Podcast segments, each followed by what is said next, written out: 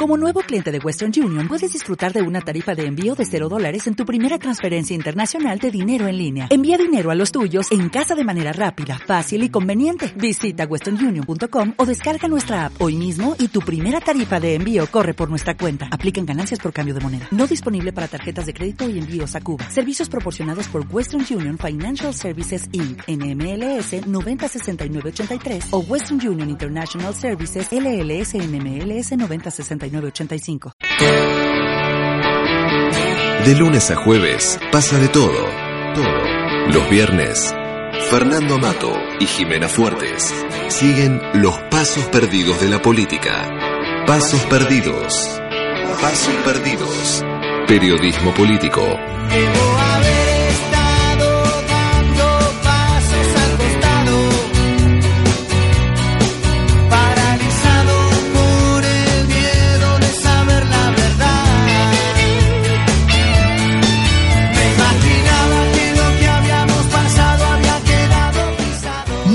Tardes, al fin viernes y esto es Pasos Perdidos. Una nueva forma de hablar. Somos Jimena Fuertes y Fernando Amato, Fernando Amato y Jimena Fuertes haciendo periodismo político para nerds de la política.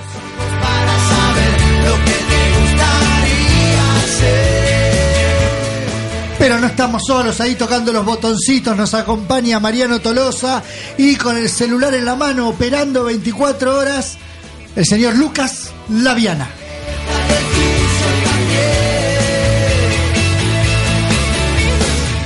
Y como siempre, los invitamos a que nos sigan en nuestras redes. Estamos en Twitter, en Facebook, en Instagram y también en Spotify, donde pueden escucharnos después, cuando tengan ganas, en su casa tipo podcast.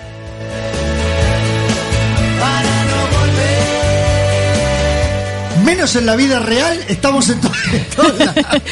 no, acá estamos en la vida real. ¿Ah, sí? ¿Usted de verdad? Más o menos. Como siempre vamos a tener todas las secciones, el resumen de la semana. Eh, vamos a tener entrevistas con Ricardo Rajendorfer para hablar de temas eh, vinculados con la seguridad, con la ministra Patricia Bullrich. También este, vamos a hablar del vintage y también... Una, una novedad va a traer usted. Vamos a traer una novedad, sección nueva, apostillas. Lo que te gustaría hacer. Quédense con nosotros hasta las 14, como siempre, con toda la información, el análisis y la pregunta a los que saben, aquí haciendo periodismo político en Pasos Perdidos. ¿Cómo cierra la semana política? Política. Hechos e interpretaciones. Información y opinión. Un manifiesto de viernes.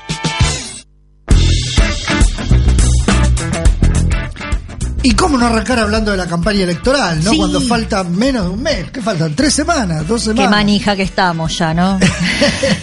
y sí, porque hay, hay mucha información. Empecemos hablando del presidente de la nación, de Mauricio Macri, Presidente y candidato. las dos cosas, que está en, eh, en, en esta nueva etapa de la campaña. Raid. En este nuevo raid por el interior del país. 30 marchas, 30 ciudades. Sí. Eh, está haciendo un par de ciudades por, porque si no, no le daban los días, pero está. Bueno. Este, and- anda paseando, empezó en Barrancas de Belgrano, después estuvo en Junín, después estuvo en, eh, déjame pensar, en Santa Fe, antes de Santa Fe estuvo en otro lado, Sí. que en Entre Ríos. Vos sabés que una de las cosas que pasó medio desapercibida es que eh, se acuerda que antes de las PASO toda la estrategia comunicacional proselitista de Juntos por el Cambio estaba puesta en las redes, en la comunicación Sí. digital, en los medios, en las Sí. entrevistas. No sé cuántas entrevistas dio María Eugenia Vidal. eh, Parecía cadena nacional Sí. antes de las PASO. Es Bueno, cambiaron la estrategia. Sí, se, claramente. se copiaron así directamente, así como el, eh, el kirchnerismo o el peronismo en 2017 le copió la- el método de campaña al macrismo Sí. al hacerse los más tranquilos, Sí. las redes, la, esos escenarios 360, Sí. nada de, de líder hablándole a la masa, se quisieron ca- cambiar la estética y también la- de alguna forma la política. Ahora eh, pasó lo mismo pero al revés. Los macristas se copian de los peronistas al territorializar la campaña. Sí. Y eso fue la, eh, una, una lección que ellos sacaron a partir del el fracaso electoral de eh, que tuvieron en las PASO. Dijeron al final, Alberto Fernández anda recorriendo el país, eh, Axel Kicillof anda recorriendo la provincia y nosotros con las redes.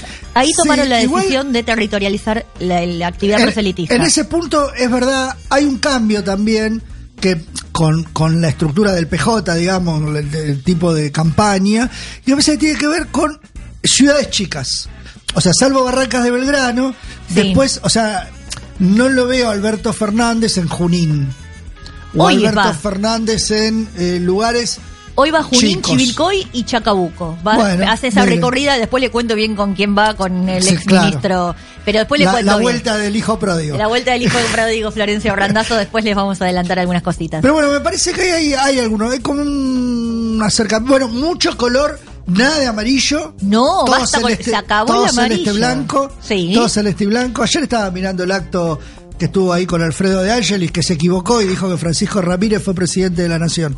Bueno. El entrerriano de Ángeles dijo que el entrerriano Pancho Ramírez fue presidente, dijo, en de esta ciudad salieron dos presidentes. Bueno, Pancho Ramírez estamos haciendo leña del árbol que es un caudillo entrerriano. Sí. No, bueno, pero. A ver, Está bien, está es bien, sí, es el candidato de Cambiemos en Entre Ríos. No saber que Pancho Ramírez no fue presidente es como. Sí. Este, y el otro Urquiza dijo: de esta ciudad salieron dos presidentes. Bueno, Urquiza la pegó. Con Urquiza la pegó, pero con Pancho Ramírez no la pegó. Pero bueno, y lo que noté, otra cosa que noté viendo el acto este de, de ayer. Macri le pone el micrófono a la gente. Sí. Y le hace hablar a la gente. Eso Sí, es distinto. eso es digamos. distinto. Hay un cambio ahí, como no sé si una búsqueda de acercamiento, supongo. Sí, en este momento de igual modo sigue habiendo revuelo adentro de Juntos por el Cambio porque salió eh, la tirabombas Elisa Carrió a Ah. decir que Rogelio Frigerio, el ministro del Interior, no cuidó eh, los votos y que por eso hubo una falta de fiscalización y apuestan ahora a... O, o sea, la esperanza cuando después de, de- de la brecha de 15 puntos en las pasos, algo, te- te- algo tenés que buscar para motivarte. La esperanza está puesta en la fiscalización, te acordás que la semana pasada lo habíamos hablado, entonces dicen, dicen que, bueno, fiscalizando más, de hecho lo dijo Pichetto, se pueden ganar cinco puntos, que igual, digo, según los resultados de la PASO, no alcanza. O sea, para Carrió- llegar a primera Carrió vuelta. Picheta lo que dice es que le robaron cinco puntos la elección que ellos organizaron. Sí, y que la culpa la tiene Rogelio Frigerio. Le ponen un nombre y apellido O sea, de un ministro en Es el funciones. quinta columna. Es- es, de O hecho- sea, es un quinta columna del kirchnerismo adentro del gobierno. El Sí, y tuvo que Interior. salir a hablar Macri para este, despegarse de las críticas de Carrió y decir que, que no, que Frigerio no tuvo, o sea, lo salió a defender a Frigerio. Recordemos que Frigerio llega a Cambiemos de la mano de Emilio Monzó. Los dos seri- eran lo que fue llamado el ala política dentro de el macrismo eh, que peleaba o tenía interna ahí contra Marcos Peña, que era como el ala más comunicacional Durán Barbista. Entonces, Carrió siempre le tuvo medio, medio desconfianza, porque básicamente le tiene desconfianza al peronismo. Entonces, a Rogelio Frigerio y a Emilio Monzo. Y aprovecha este tipo de cosas para salir a pegar en un momento en donde, si sos una fuerza que está eh, medio en despedida, medio en retirada, porque de hecho así lo indican los se- lo- los sectores económicos, los sectores del trabajo, todos se reúnen con Alberto Fernández y no se reúnen con Macri. Este, esta semana, viste la, el plantón que le hicieron los dirigentes de la UIA De la en UIA. Córdoba a Mauricio Macri, que se quejó en público, dijo, ¿por qué no están acá? Bueno, de más allá de por qué no estaban ahí, que son todas excusas eh, circunstanciales, sí es verdad que los dirigentes de la UIA se juntaron con Alberto Fernández, le expusieron sus más sus reclamos, sus las demandas del sector. Le dijeron, mira, nosotros queremos esto, esto, esto y esto. Entre esas demandas está la modificación de los convenios laborales, porque ya Alberto Fernández dijo que no va a haber ley de reforma laboral, pero sí va a haber, como de hecho lo intentó hacer el macrismo, eh, modificación de los convenios. Vamos a ver qué es lo que pasa, porque la- la- el argumento bastante consistente que dan los empresarios es que los convenios son de la época de los años del de, de los años 70. Es verdad, la tecnología, digo, nosotros somos periodistas, Sí. nuestra actividad cambió muchísimo, nuestro convenio, nuestro estatuto. Pero los empresarios cuando quieren modernizar siempre terminan perjudicando a los trabajadores. Bueno, esa es la, el, el gran problema. La- Sí. Lo que dicen eh, los dirigentes del Frente de Todos que están llevando adelante esto que se llama acuerdo social o pacto social es que dicen, bueno, no- nosotros no somos igual que el macrismo porque nosotros ponemos en la mesa de discusión a los sindicatos. van a estar las tres partes y ellos son los que van a tener que defender y negociar. Vamos a ver qué pasa. Hablando de sindicatos, bueno, ayer estuvo Alberto Fernández en el acto de donde la CTA anunció su unificación con la CGT. Digo, más allá de esto, antes permítame decirle, ya que A estamos ver. hablando del tema sindical, Sí. este, que la verdad que me parece, hablando del pacto social y de los trabajadores, bastante flojito lo de Alberto Fernández, ¿Con respecto pidiéndole a los trabajadores aeronáuticos que levanten la huelga por una paritaria que tienen desde abril, Sí. hace 11 meses que no tienen aumento los aeronáuticos y Alberto Fernández, en función de su campaña, le pide que levanten el paro para congraciarse con la gente que viaja en avión, Sí. que él espera que lo voten a él. Sí, ahí no sé cuál fue, la verdad, no termino de, de escular cuál fue la, la estrategia, de hecho no salió bien. Y ayer lo escuchaba, ayer a la tarde, a Pablo Viró, el dirigente de los pilotos, hay varios eh, Sí. gremios aeronáuticos, Sí. uno de los más fuertes es el de los pilotos. Y la verdad que me pareció, me pareció muy buen cuadro sindical y siempre lo venía escuchando, sindical y Sí. político, político también, dice, igual él habla desde su lugar de dirigente sindical, dice, nosotros somos, queremos que gane Alberto Fernández.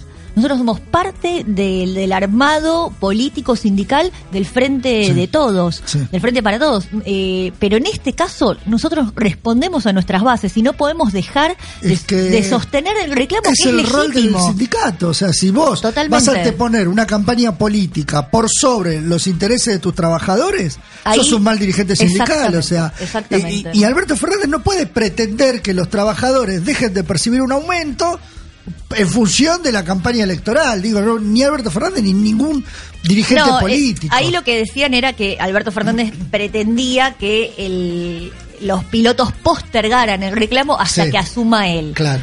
Porque reclamarle en este contexto a el gobierno, un gobierno que ellos consideran ya saliente, de hecho, donde no hay ni siquiera ministerio de trabajo, eh, le parecía como inconducente. Pero por otro lado, Bueno, también pero tenés- Alberto Fernández cuando quiere es presidente electo y cuando Claro. no quiere no es presidente electo. Por eso. Pongámonos de acuerdo. Y aparte también eh, no, no le terminó saliendo bien, o sea, de hecho los, los aeronáuticos le dijeron nosotros vamos a seguir con las medidas y la lectura de eh, esa noticia entonces es Alberto Fernández fracasó en el pedido de Sí, la de levantar... innecesario, ¿no? Porque se sabía que iba a pasar Bueno, eso. Pero bueno, lo pasar. cierto es que ayer en el microestadio del Club Lanús se hizo este el, el congreso de la Confederación de Trabajadores Argentinos, el sector de Hugo Yasky, esto hay que aclararlo, Sí, no, no Pablo Micheli. que estuvo presente en el microestadio de Lanús, pero ¿sabe? lo que dicen desde el sector de Micheli es, si va a seguir Daer, nosotros no vamos.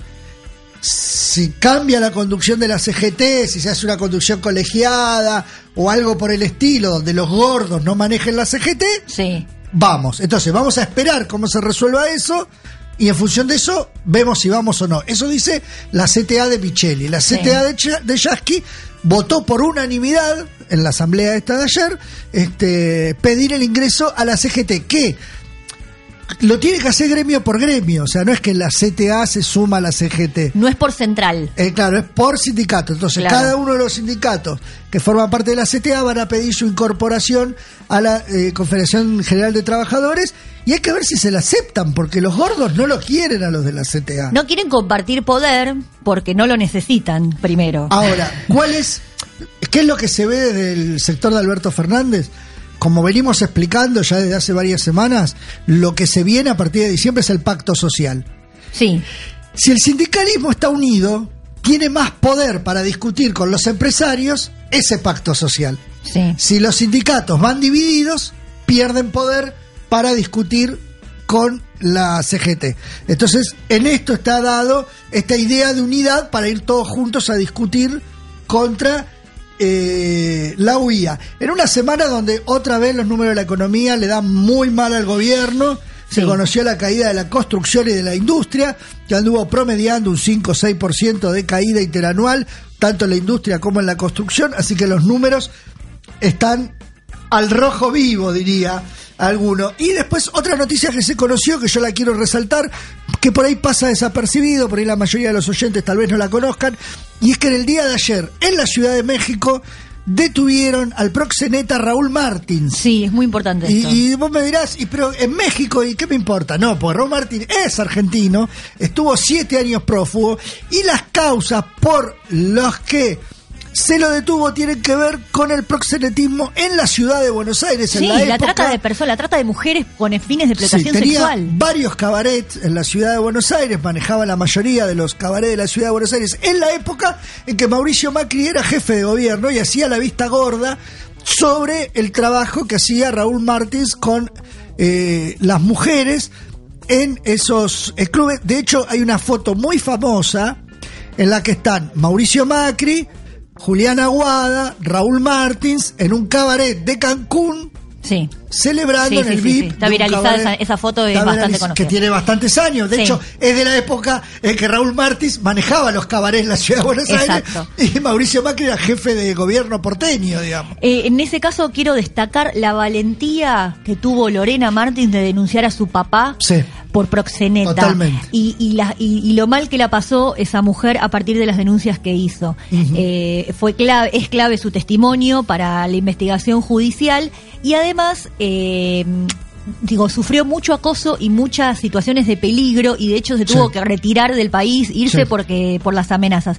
Fue muy valiente la, la denuncia que hizo y además es muy mm, importante a la hora de juntar prueba. Ya que está, le voy a editar el programa para la semana. Ah, yo no voy a estar la semana ¿Cómo que que viene. no? No, le voy a dejar editado el No. programa para la semana que viene. Mire, No, no, si no está- Me voy y le, le dejo ahí. ¿A dónde se va? temita. ¿Que se puede contar? Voy a, voy a pasear en moto, Ay, que es una de mis, de mis pasiones. Escúcheme. ¿Qué? Le dejo un tema porque lo, lo- lo- ya que hablamos de Raúl Martín, de la justicia, de este cambio en la justicia, porque durante siete años nadie mo- movió un pelo para ir a buscar a Raúl Martín, y ahora sí. Ahora sí. ¿Qué cambios que está viendo en la justicia? Desde el macrismo dicen, gana Alberto, los largan a todos. Desde el kirchnerismo dicen, las causas estaban todas armadas. Sí. gana el kirchnerismo, se caen a pedazos todas las causas que armó Macri. No gana el kirchnerismo. Este- bueno, tiene razón. Gana el frente de todos. Veremos qué pasa en función de eso. Eh, pero lo cierto es que la discusión es esa: el huevo y la gallina. ¿Las causas estaban armadas y por eso se caen? ¿O gana el, gana el frente de todos y los larga a todos? Mire, Néstor Espósito hizo. un- eh, busquen las notas de Néstor Espósito en tiempo argentino, pero una en particular en donde dice que las más de 30 horas de eh, entrevistas a eh, los empresarios Sí, acusados. los arrepentidos. ni- a los arrepentidos, ninguna está grabada. Es verdad. No hay Esa es una de las grabaciones. principales denuncias cuando la ley obliga a que. No estén tenés las grabaciones, no tenés los cuadernos, porque eh, esos cuadernos no, yo ya para mí no existen, nunca existieron, porque me Bueno, puedo permitir, bueno. me puedo permitir decir Bueno, eso. Yo cuando solo vi quiera, vi el le escaneo. dejo ahí para la semana que viene. Mira qué Pero buen tema. no me deja Mira deja qué buen- trabajo encima. Mire qué bueno para la semana que viene. Y le- mire, le- se la, se la termino con un chiste. Tenga cuidado que estamos al aire. Dicen, dicen las malas lenguas A ver. que en la justicia están largando a todos los kirchneristas de las cárceles para hacerle lugar a Zeta Bocio con el curro ese de Soda Stereo. ¿Por Con la vuelta de Soda Stereo, háganle un lugar ahí en el penal de Marcos Paz. Pero no sea malo, a, que hay esto- mucha a Charlie gente- Alberti y a Zeta Bocio No porque malo. no se puede creer.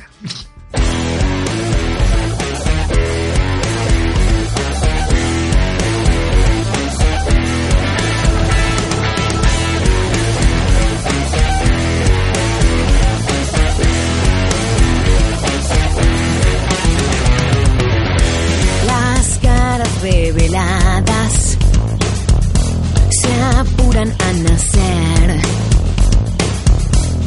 Espejos de la ausencia son tus ojos que miran y no ven.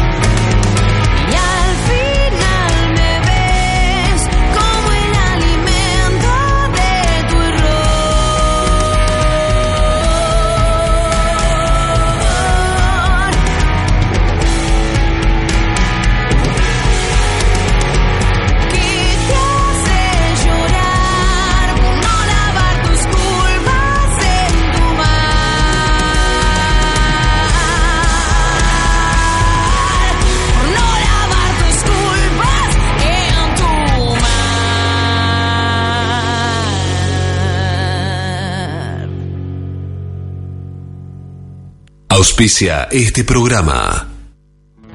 Porque te espera con los brazos abiertos y siempre te recibe con la comida más rica. Porque sabe cómo divertirte tanto de día como de noche. Porque a tus amigos y amigas les cae súper bien y tu familia se muere por conocerla. Porque se pone linda cuando se maquilla de muchos colores, pero también es hermosa al natural. Y porque podés pasar horas mirándola sin decir una sola palabra. Tu destino es enamorarte. Tu destino es la más linda. Salta, tan linda que enamora. Ahorra con plazo fijo digital del Banco Provincia y no ahorres tus ganas de llegar a donde querés. Obtené tu plazo fijo digital en forma simple y segura desde Banca Internet Provincia o cajeros de la red Link. Para más información, ingresa en bancoprovincia.com.ar. sabemos todo, ni pretendemos saberlo. Por eso, mejor charlamos con los que saben. Entrevista. En Pasos Perdidos.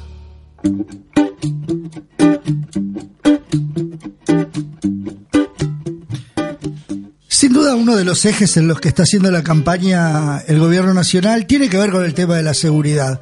Sin duda la candidatura de Miguel Ángel Pichetto está vinculada con esta situación. Y en las últimas semanas, este, Patricia Bullrich, este, con algunas medidas polémicas, ocupó también el centro de la escena y de la campaña del eh, gobierno nacional. Entonces, dijimos, ¿y por qué no hablamos de Patricia Bullrich? A ver su pasado. ¿Con ¿Dónde quién viene, podríamos cómo- hablar de Y- eso? y dijimos, ¿con quién pod- Alguien que sepa, alguien que sepa. No encontramos a nadie, pero no encontramos a nadie que supiera mucho. Pero justo vimos que Ricardo Ragendorfer, que es un gran periodista de policiales, acaba de publicar el libro Patricia de la, de la lucha armada a la eh, seguridad. Ricardo Ragendorfer, ¿qué tal? Fernando Amato, Jimena Fuertes te saludan. Hola, eh, un gusto hablar con ustedes. Un abrazo, Fernando, y otro para vos, Jimena. ¿Cómo andás, patán? Todo bien, todo bien. Bueno, ¿qué, qué podemos sacar de, de ¿Cuál es la Patricia Bullrich verdadera? ¿La militante de la JP de los 70? ¿La que te pide ahora DNI en la calle? ¿Cuál, cuál es? ¿O se transformó?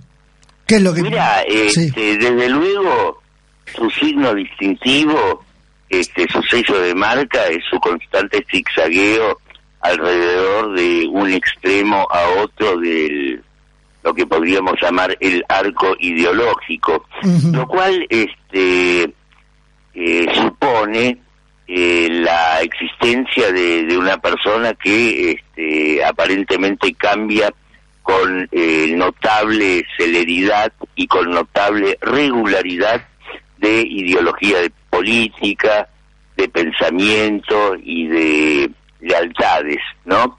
Pero este, escribiendo este libro, eh, medio que llegué a la conclusión de que eh, en realidad se trata de la misma persona, o sea, en todas las escalas de, de esa profusa travesía, eh, existen los mismos patrones de conducta que eh, de algún modo son el alpinismo político, eh, la pulsión por la acumulación del poder y este, su alineación, eh, su conversión en ladera del ganador de turno. Ujú. Esa es la constante de Patricia. ¿Podrías, Eso es un poco lo que subyace en, en ese zigzagueo.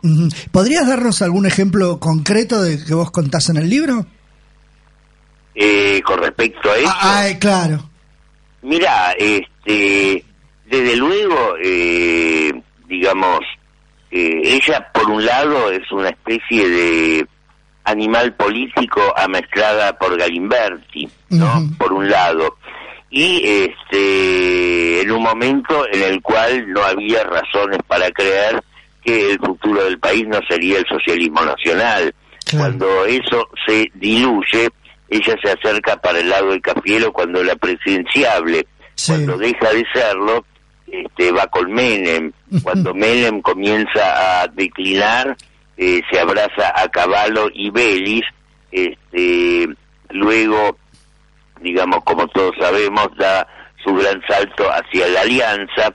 Luego se alinea con Lilita Carrió y termina con Macri. Al respecto, este, eh, Menem eh, tiene una frase bastante ilustrativa. Ajá. dice, digamos, una vez, eh, ella era diputada, ella sale diputada en el 93, Sí. en la lista de Herman González, Sí. y sobreactúa de algún modo su indignación ante un caso de corrupción que hubo por esa época, razón por la cual este, se va con Caballo, era cuando eh, Caballo y, y Menem comienzan a competir entre sí, Claro. este, y eh, se va, renuncia a su banca de diputada antes de man- de- del mandato porque suponía que su permanencia en la bancada menemista podía traerle funestas consecuencias. Eh, al enterarse de esa situación, Menem, por boca de Corach, este, su reacción fue decir, esa mujer es la que le muerde las manos a los que le dan de comer. Qué claro, qué, contundente. Al final tenía razón. Una de las cuestiones que vos cubriste muy bien en estos años, eh, como cuando todavía ejerce eh, su función al frente del Ministerio de Seguridad, eh, es el caso de la desaparición y de Santiago Maldonado y después del asesinato de Rafael Nahuel eh, y su defensa sin pruebas y restricta hacia las fuerzas de seguridad, en este caso la primero la gendarmería y en el segundo caso la prefectura. Una, una posición política que hasta ahora ningún ministro había tomado tan tajantemente. Eh, ¿Cómo lo consideras eso vos, esa, esa, esa militarización de la política? Mira, eh, en realidad este, tu pregunta merece dos respuestas. La primera, de algún modo, este, bajo el influjo de lo que ahora se llama la doctrina norteamericana de las nuevas amenazas, Sí. que es una especie de remodelación de la vieja doctrina de la seguridad de la seguridad nacional, Sí. es necesaria la creación de una especie de enemigo interno, ¿no?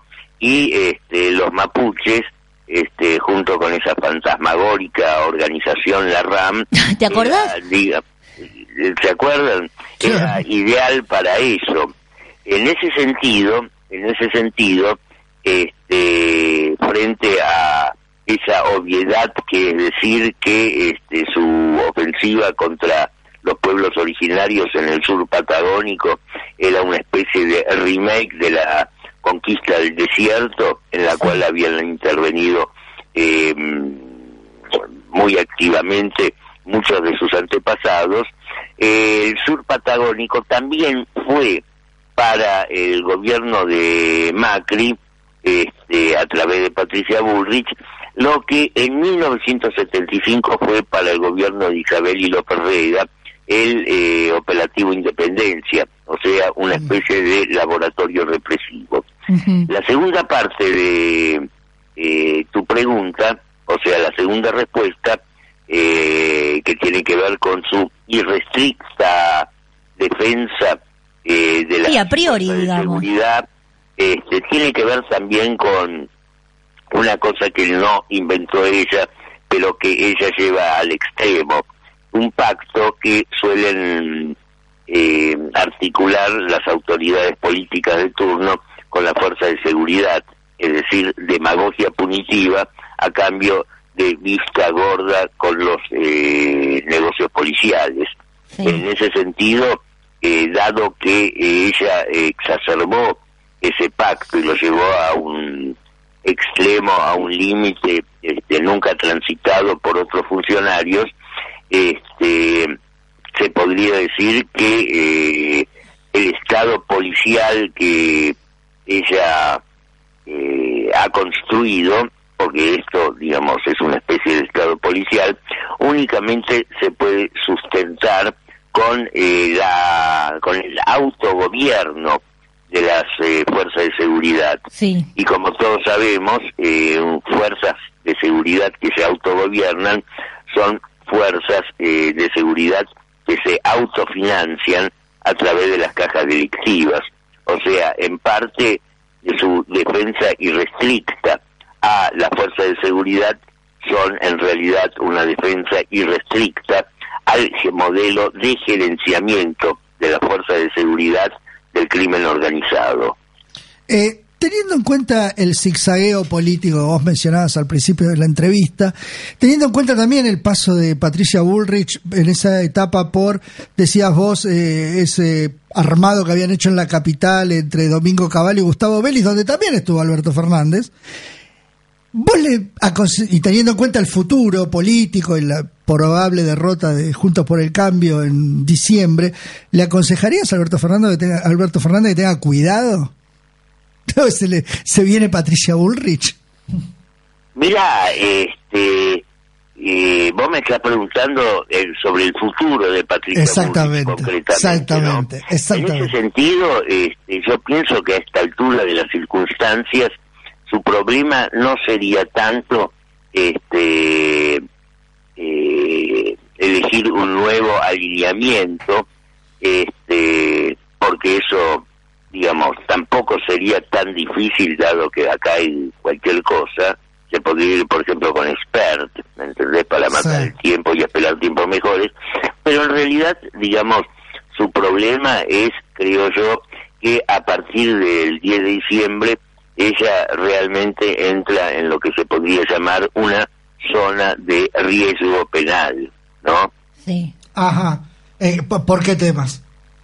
Y por el tema, por ejemplo, por el tema del falso abogado D'Alessio, eh, la apertura de de eh, el caso la reapertura del caso Maldonado este, no le va la saga. De hecho este la hoy mismo salió en los diarios que la cámara de Comodoro Rivadavia que hasta el 11 de agosto estaba muy alineada con el gobierno, este, digamos, este, autorizó, o mejor dicho, impulsó que este, la Cámara de Casación, o la Cámara de Apelaciones, no me acuerdo, creo que la de Casación, evalúe juntar las dos causas, o sea, las irregularidades criminales, por cierto, cometidos eh, por eh, la gendarmería en aquel operativo en el cual muere eh, Santiago Maldonado y la investigación propiamente dicha por la muerte de Santiago Maldonado.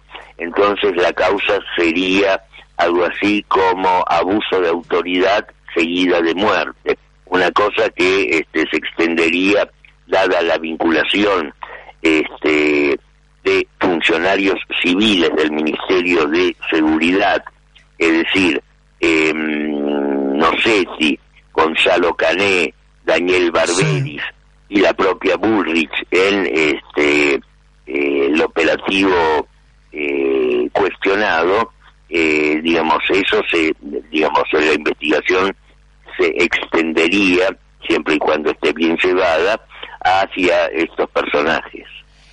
Y Patán, la última para, para hacer un análisis más político electoral, viste que ahora anunció eh, el Ministerio de Seguridad que eh, se va a poder pedir documentos, como en la época de la dictadura, únicamente por transitar eh, espacios públicos, pero en eh, únicamente los transportes públicos utilizados mayormente por los trabajadores y trabajadoras que usamos para, para ir a nuestro laburo, digamos. No van a hacerlo en los aviones, ni en los este, yates, ni en ningún otro lugar, ni en los shoppings, pero sí en los trenes.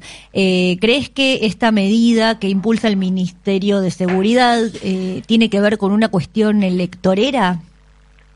Pienso por un lado que sí, pienso por un lado que sí, puesto que este eh, la gran innovación que eh, aportó eh, Patricia Bullrich a este a la violencia estatal o a la represión es haberle este, otorgado a diferencia de todas las oleadas represivas que hubo durante gobiernos no militares desde mediados del siglo XX en adelante este, una vuelta de tuerca, la represión como este, eh, cuestión de marketing, sobre la base, sobre la base o sobre la creencia de que existe, digamos, un determinado sector bastante importante este, del padrón electoral que le gustan este tipo de cosas, que aplauden Claro. este tipo de cosas y que alientan este tipo de cosas. Eh, desde luego que este, se trata de una medida a tales efectos tardía porque, eh, digamos, de algún modo, eh, la estrategia del gobierno o la estrategia del oficialismo a partir de la derrota del 11 de agosto ha sido de algún modo enfrentar eh, a la clase media con eh, los sectores populares, ¿no? Sí. Este, ese es el discurso de Pichetto, ese es el discurso de Bullrich, ese es el discurso de, de- del presidente y también inspirados en una exageración este, que tiene que ver con Bolsonaro, que digamos a poco de su asunción presidencial ahora digamos es este, una, un apestado, un apestado en el mundo y ya un apestado en el Brasil, Sí. ¿no? Este, eh, y en ese sentido, digamos, obviamente tiene un, una faceta electoralista lo de los trenes rigurosamente vigilados, Sí. este, eh, lo cual, digamos, este, eh, a tan poco de las elecciones y a tan poco de este del resultado de las elecciones que va a precipitar este si no hay ningún terremoto político en el país digamos la salida del gobierno actual Sí. es eh, es una obviedad es una obviedad que ni los sectores más duros del de- del electorado macrista este pueden tomar como como una medida genuina no Queda clarísimo, o sea, digamos, Patán. eh, esa medida digamos o sea digamos lo, lo- lo de los planes como tantas otras cosas este van a empezar a menguar a partir del 27 de octubre este ya en noviembre no van a tener sentido y después del 10 de diciembre eh, va a desaparecer eh, completamente pero fíjate vos que en paralelo al ruido que causa este eh, tema de, de los documentos en los trenes Sí. de mostrar los documentos en los trenes este eh, Rodríguez Larreta, también en puja electoral, también en campaña electoral, anunció otra gran medida, este, la instalación de mil cámaras antropométricas, viste, de esas que escrachan a... a Te personas. escanean la cara. Sí, Sí. lo del subte, por ejemplo. Sí. Claro, claro, claro, claro, la, la, la- las Lombroso Machine. Gracias, Patán, por tu tiempo. Sos siempre un, eh, un faro en temas de, eh, de violación a la eh, seguridad institucional que, y democrática que tenemos los ciudadanos. Y recomendamos tu libro, Patricia, de la lucha armada a la seguridad de Ricardo Ragendorfer. Salgan corriendo a comprarlo en las librerías. Te mandamos un abrazo desde aquí, Patán. Eh, le mando muchas gracias y un enorme abrazo a los dos. Cariños. Chao, hasta luego. Ahora tiene para elegir, además de los productos nacionales, los importados. Che, esto ya pasó, ¿no? Fíjese que nosotros en lugar de pagar el dólar 30, 40, 50, 70, 80 o 90 mangos, lo estamos pagando a 135. Che, che, eh, esto ya pasó, ¿no? Hemos procedido a la reorganización de la administración pública. Ya, ya pasó, ¿no? Nada de lo que deba ser estatal permanecerá en manos del Estado. Vintage, revisionismo y la memoria histórica de Fernando Amato. Entre Jiménez y Ragendorfer me dejaron picando el tema del que vamos a hablar en el Vintage, que tiene que ver con el documento nacional de identidad. Uno diría, ¿qué importancia o trascendencia política podría tener un simple, una simple tarjetita, no? Un papelito. Un papelito, pero yo le voy a arrancar la historia. En 1869, mira dónde me voy, Sí. que con la creación del Código Civil. ¿Por qué? Usted me dirá, ¿por qué? ¿Por qué? Le voy a contar. Usted sabe, mire, en 1885 se crea el registro civil. Sí. ¿Usted sabe a dónde uno se anotaba cuando No. nacía entre 1869 y 1885? No, ¿a dónde? En los libros parroquiales de las iglesias. Tiene razón, es verdad. ¿Quién tenía el poder de saber cuántos éramos, dónde vivíamos, dónde estábamos, qué hacíamos? ¿Con quién nos casábamos? ¿Con quién nos casábamos? La iglesia. Era el, el estado del momento. El 25 de octubre de 1884, Julio Argentino Roca, que no tenía la mejor de las relaciones con la iglesia, dijo, muchachos, paremos la mano, acá el Estado soy yo. ¿Cómo es esto? Claro. Que, que estos señores me están... Viniendo a decir quién es persona y quién no. Creó el registro civil y a partir de ahí todos tuvieron que anotar los nacimientos, los casamientos en el registro Y civil. las defunciones. Las defunciones, los divorcios no, porque no existían. No, claro. Pero este, todo eso empezó a pasar en el, el registro civil y eso le empezó a dar este, autoridad al Estado por sobre la Iglesia, que en muchas cuestiones en esa época tenía más poder la Iglesia que el propio Estado. Así que como vemos, esa tarjetita que nosotros a veces llevamos tiene mucha importancia, pero para algunos que peinamos canas, y yo que soy el más viejo de este programa, Sí, eh, exclúyame, por favor. Sí, los excluyo a todos ustedes que no vivieron esa época. Este, el DNI es algo muy trascendente porque los que vivimos la dictadura militar, aunque uno era joven, pero era joven y iba a bailar, con lo cual tenía mucha importancia. La famosa frase de nuestras madres, no salga sin el documento, tenía que ver con que si vos salías sin el documento te metían preso. En la época de la dictadura militar. Sí, no estaban garantizados nuestros derechos civiles. Estaban comunes, eran comunes las racias, no solo en esta dictadura, sino en las anteriores también. Y en los 90 Era- también. Más o menos, no, pero es más en la época de la época de mis padres, por ejemplo, en adelante. Bueno, pero en la dictadura militar el problema era que te podías llegar a chupar. Claro, O sea, desaparecía. Por ejemplo, mi papá una vez estaba tomando alcohol siendo menor en un bar, vino una racia y se pasó una noche adentro. Claro. Y después Eh, se- salió. Se, convulsionó el barrio, pero el otro día Cacho volvió, A se convulsionó a su la barrio. boca, pero el otro día Cacho volvió a su casa. a su casa.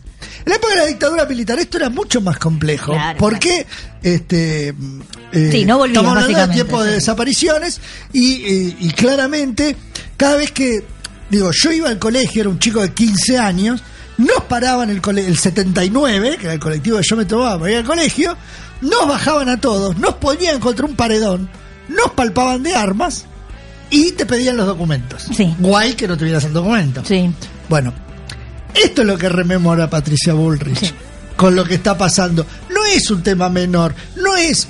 Porque el otro día escuchaba un colega que decía, bueno, esto en otros países se hace. No, eso es mentira. Pero Luis Novarecio, haga, Luis sí, Novarecio lo dijo bueno. y salió todo el mundo a decirle que eso es mentira solamente. Bueno. Se hace en los estados autoritarios. Bueno, y hay, pero que además, en los países en los que se haga mucho, no hubo una dictadura militar en donde ese tema fue tan crucial. O sea, la recuperación de la democracia también terminó un poco con esa frase de las madres, no salga sin el documento. O sea, empezó a, a- a relajarse un poco toda esa cuestión. Sí, digamos que las gracias siguieron y las fuerzas de seguridad siguen, siguieron en los 90 y ahora de vuelta utilizando este tipo de eh, amedrentamientos a los ciudadanos de pedirte el DNI porque sí, porque estás por la Por calle. portación de rostro. Pero uno tenía la posibilidad, una tiene la posibilidad de decirle, mira, yo sé, conozco mis derechos, no tengo por qué llevar el DNI encima si salgo a comprar a la esquina, al almacén. Entonces, ahora lo que hace Patricia Bullrich es ir, eh, retroceder sobre ese camino. No es solamente llevar el DNI, sino identificarte. Vos, si no cometés ningún delito, no Tal tenés- cual. porque Patricia Burri te va a decir, no hace falta el DNI. Con que vos me des tu número de DNI, No. ya está. Pero yo no, no, ah, yo no me No tengo que identificar si no hice nada. Claro. Si no, si no me agarran en un delito flagrante, Exacto. yo no tengo por qué identificar, no hay forma de que yo tenga que identificar. Y además, el tema que se haga en los, vos lo, lo nombraste un poco con Patán, que se haga en los trenes es estigmatizante, Es porque es pensar que el laburante es un posible delincuente y no te piden documentos en Nordelta. Exacto, sí, sí, sí, sí, sí, o en, en, el, en, un- en los aviones. Sí, porque ah, también escuché algunos que decían, bueno, pero vos para tomarte una- un avión te tenés que presentar el DNI. Sí, pero eh, te lo pide la aerolínea, no Claro, te lo pide no la policía. Estado. Hola, te lo pide la aerolínea para constatar tu identidad para que no robes un pasaje a otra persona. Exacto. Pero Pero no cuestión de propiedad privada, no de, derechos civiles. Exactamente. Bueno, la verdad es que yo quería recordar estos, estos datos en el vintage. Nos- primero la importancia de la creación del registro civil como, como, un, como una generación de derechos para, para todos. Y también este tema que tal vez los más jóvenes no lo vivieron y que la verdad que lo que hace Patricia Bullrich es recordarnos esa época y la verdad no está bueno recordar esa época. Ahí vamos.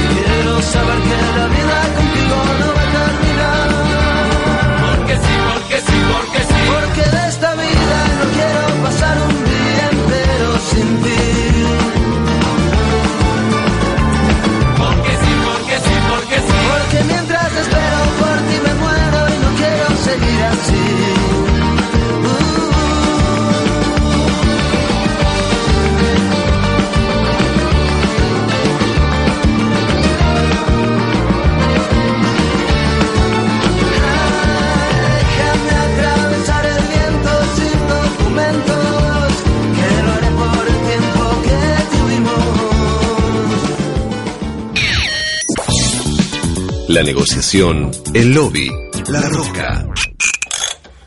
Jimena Fuertes sigue los pasos escondidos.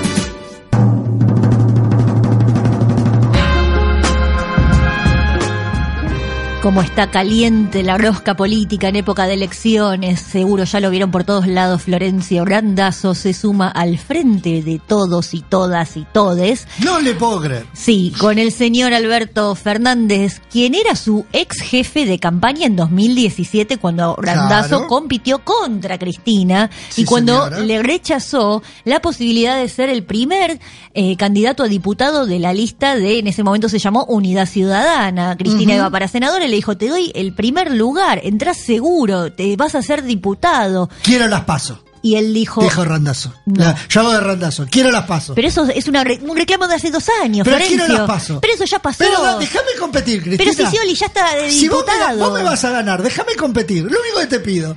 Otra vez quiere competir, pero querido. Si voy pero- a perder, pero quiero, quiero, la, quiero la posibilidad de competir. Así se quedó Florencio Brandazo en su casa dos años más sin cargo político y ahora vuelve de la mano de su ex jefe de campaña, Alberto Fernández, con quien volvió a tener contacto únicamente eh, el 14, ¿cuándo fueron las, las paso? ¿El 11 de agosto? Sí. Ese día lo llamó por teléfono para felicitarlo Florencio a Alberto y ahí quedaron en tomar el café porque viste que ahora la unidad se hace con café y eh, Alberto le dijo, sí, dale, en como no. café la humedad, es Eh, café fue la unidad.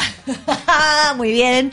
Y, eh, y este recién hoy hacen el primer acto político juntos, público, van a recorrer Chivilcoy, que es de donde es eh, Grandazo, un dirigente bonaerense del peronismo bonaerense, Chacabuco y Junín, donde estuvo Macri. La cosa es que dicen que suena para ministro de Transporte. Yo no creo que después de tanto alejamiento venga y un día y caiga en paracaídas y ya le den un ministerio, sobre todo ese ministerio donde Usted se maneja es demasiado, plata. usted es demasiado atea, quiero decir. Mm, No sé. Aparte, Empieza a creer más. mucha resistencia de algunos sectores en donde le reclaman a Brandazo que no fue eh, en absoluto crítico con el siendo que todos los dirigentes que están adentro del frente de todos, de todos los pelajes que hay, sí lo fueron. Bueno, la cosa es que se acaba de sumar este señor eh, ex ministro el de los DNI. Exactamente, usted, claro, lo que ¿eh? hablábamos Lo recién. que hablábamos El de recién, los el de DNI. los DNI se acaba de sumar al Frente para Todes. Bueno, y en la provincia de Buenos Sí. Aires eh, hay, hay una cantidad de dirigentes nuevos, distintos. ¿Quién, ¿Usted conoce uno en particular? yo que vamos a empezar esta semana una sección nueva, las apostillas. ¿Qué es eso? Cositas de la política sueltas. Chiquititas. El fin de semana estuve en Roque Pérez, Ah, invitado a la Feria del Libro de Roque Pérez. Ahí nació Perón. Juan Domingo Perón, exactamente. Está en discusión eso, ¿no? Pero- no, no hay discusión alguna. Ya está ya está saldado. Ya hice la biografía donde digo que Perón Nació nació, en. Roque Pérez y eso no se discute más. Bueno, el tema es que fui a presentar un par de libros que hice en la Feria del Libro de Roque Pérez y cuando entramos a la ciudad había carteles por todos lados, decía Chinchu Intendente. Chinchu. El Chinchu. Uh, me gusta. Chinchu Intendente, Chinchu Intendente. Y cuando me pongo a hablar con la gente, hablaban de él como el Chinchu. Sí. Eh, El chinchu. ¿A dónde hay que ir a votar? Yo quiero- quiero el Chinchu. Ya está, Más- sí. Dame una urna ya, más pueblo que eso no hay. El Chinchu. ¿Pero de qué partido es? Es del frente de todos. Sí. Es Y peronista. empecé a averiguar. Sí. Y no solo es peronista, sino que eh, va por la renovación de su mandato. Sí. Y no solo eso, Sí. sino que estuve averiguando y me encontré con un amigo de, de la infancia del Chinchu, Ay, ¿qué le dijo? que atendía el que cargaba nafta en la estación de servicio. Sí. Me dice, no, pues yo soy amigo del Chinchu de chiquito. Sí. En serio, le digo, decime por qué le decían el Chinchu. Por favor. Era un chico de la calle que comía chinchulines de la basura. No. y hoy historia. está por renovar su tercer mandato como intendente de Roque Pérez. Más peronista no se consigue. De lunes a jueves pasa de todo. Todo. Los viernes, Fernando Amato y Jimena Fuertes siguen los pasos perdidos de la política. Pasos perdidos. Periodismo político. Los viernes a las 13. Por LED.fm.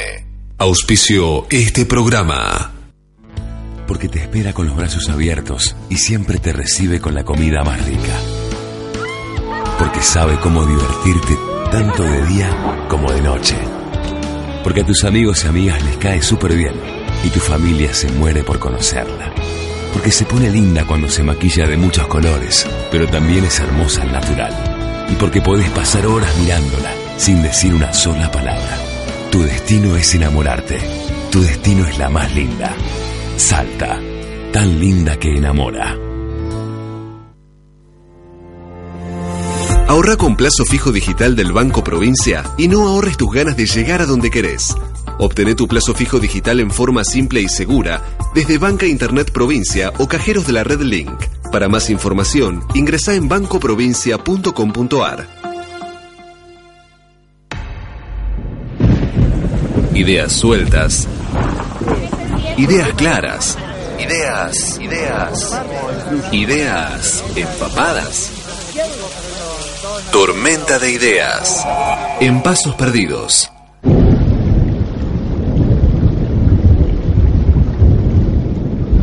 ¿Vamos a hacer el debate sobre el debate? Ah, ¿quiere? Y bueno, y ya que estamos debatiendo. Porque se está, están a full con eso, ¿no? Por Pero, Dios. Mire, pa- antes de arrancar, yo le sugiero arranquemos con esto. A ver. Escuche lo que fue el debate de gobernadores en Mendoza la semana pasada. Antes de las elecciones. Exactamente. A ver. Vamos a hacer de cuenta una fantasía distópica, ciencia ficción distópica, el mundo ha sido destruido por una guerra intergaláctica, no quedan seres humanos en la Tierra, quedan tres seres nada más en la Tierra. Queda Rodi Suárez, eh, Noelia y Anabel. Usted tiene que elegir una de las dos para continuar la humanidad, la otra va a ser destruida. Es decir, ¿cuál de las dos chicas ¿Por elige- qué, ¿Por qué tendría que ser una mujer? ¿No podría elegir un hombre para continuar Esta la es la- humanidad? eh, Un poco es la- machista esa pregunta. No importa, digo. es la ficción de un de Sí. Isaac Asimov. ¿A cuál de las dos elige para continuar la humanidad? Siempre a mi esposa. No, de estas dos. No, no, no, es que la voy a seguir eligiendo. No se necesita la presencia física para elegir. No cumple la, consigna con y ha alma. sacado chapa de pollerudo. Bueno, eh, ¿Esto que No, es un, no, un me- stand-up o caigo, un, un me caigo y me levanto. o un debate de gobernadores? La verdad es que, por eso, bueno, se estuvo discutiendo mucho también esta semana los, o sea, como decía el debate del debate, ¿no? Los moderadores. Sí. La verdad que bastante, primero, Con este antecedente me más vale que se fijen un poco mejor. primero, ¿no? bueno, ya sabemos todos los, los moderadores, seis moderadores, hay Sí, más dieron a moderadores que candidatos. Sí. Después, todos viejos, Bueno. Todos hegemónicos, Viejos no me molestaría, digo. La son edad. todos viejos como yo. No, no, la edad eh, puede sumar Pero ¿y el nuevo muchas veces. ¿Dónde está? Son todos viejos, son, Son todos consolidados más que viejos. Son toda Son gente todos viejos, famosa. son todos todos viejos. conocidos, Y bueno, famo- famosos, Apostaron a eso, claramente. Claro, hay jóvenes famosos y tampoco fue. No, digo, y muchos no son periodistas políticos. También. son presentadores, que está bien, digo, pero no son periodistas políticos. Son Hegemónicos, todos todos de medios hegemónicos. Sí. Te- y todos de la capital federal. Todos porteños, cero federal. Eso es muy, muy marcado. El único rasgo que tuvieron en cuenta fue la cuestión de buscar eh, mujeres, Mujeres y porque varones. Porque salieron. porque Se habían quejado en el debate anterior, entonces ahora ¿Se acuerdan del debate eso. anterior? No, pe- pe- pero bueno, ese es el tema. Porque una cosa son los moderadores, ¿no? Sí. Que podemos discutir quiénes son y Usted yo. tendría que haber ido. Usted Ahora. y yo tendríamos que haber ido. Ah, ahora. ¿Dónde Y nos que pelea- y nos peleamos, Ahí digo. adelante de todo el mundo, un papelón. sí. Escúcheme. Ahora, una cosa son los moderadores. Ahora, otra es, si los políticos van a ir a mentir al debate, como pasó en 2015. ¿A para- qué se refiere ¿Usted ¿Se acuerda el de Scioli y Macri, por ejemplo? No, no me Todo acuerdo. lo que, mirá, escuchá, para Aquí recordarte. hay un triángulo del progreso, que son los empresarios, los trabajadores y el Estado con políticas públicas. Ahí hay un triángulo de retroceso al pasado. Los fondos buitres, el Fondo Monetario Internacional y la propuesta del candidato de la Alianza eh, Cambiemos. que termine porque ya terminó su minuto. Eh, Mauricio Macri, su respuesta. Daniel, ¿en qué te has transformado? ¿O ¿En qué te han transformado? Pareces un panelista de 678, diciendo una cantidad de mentiras que escuchamos hace años. El problema en Argentina no es el dólar, el problema en Argentina es el gobierno kirchnerista que no ha parado de mentir y destruyó la confianza en este país. Entonces no hay inversión, no podemos crecer. Nos han ocultado la inflación, la inflación se ha comido a los jubilados, se ha comido a, a los trabajadores, a, a los que trabajan en forma independiente. La Argentina tiene que crecer en base a un gobierno que diga la verdad. Vos sabés que. Vos sabés que yo hablé con esto de Daniel Scioli. ¿Sabés que me respondió en esa de. Dice, porque Macri me dijo, ¿en qué te has transformado, Daniel? ¿Saben que me transformé, Mauricio? En un gurú. Adiviné todo lo que iba a pasar. Yo predije todo lo que iba a pasar. Me Qué gana de meterme en YouTube a mirar de vuelta ese debate, el dólar y la inflación. No, no, es tremendo. mío. Si uno lo mira hoy, El decía, fondo. no iba a devaluar. Dijo que no iba a devaluar, que no iba a haber despidos. Que, o sea, todo lo que hizo, dijo que no lo iba a hacer. Entonces, ¿para qué sirve el debate presidencial si los candidatos pueden mentir? Me quiero meter ya en YouTube, se nos acaba el programa, vamos a estar encontrándonos nuevamente el próximo viernes aquí a las 13. ¿Usted entonces no viene? No, la dejo sola. Por Dios, bueno. ¿Va a poder? ¿Va a Sí, poder sin mí? Sí. ¿Va a poder sin mí? Bueno, que tengan muy buen fin de semana todos y todas. Disfrútenlo, nos estamos escuchando el próximo viernes a las 13 aquí por FM LED. ¡Chau! ¿No te encantaría tener 100 dólares extra en tu bolsillo? Haz que un experto bilingüe de TurboTax declare tus impuestos para el 31 de marzo y obtén 100 dólares de vuelta al instante.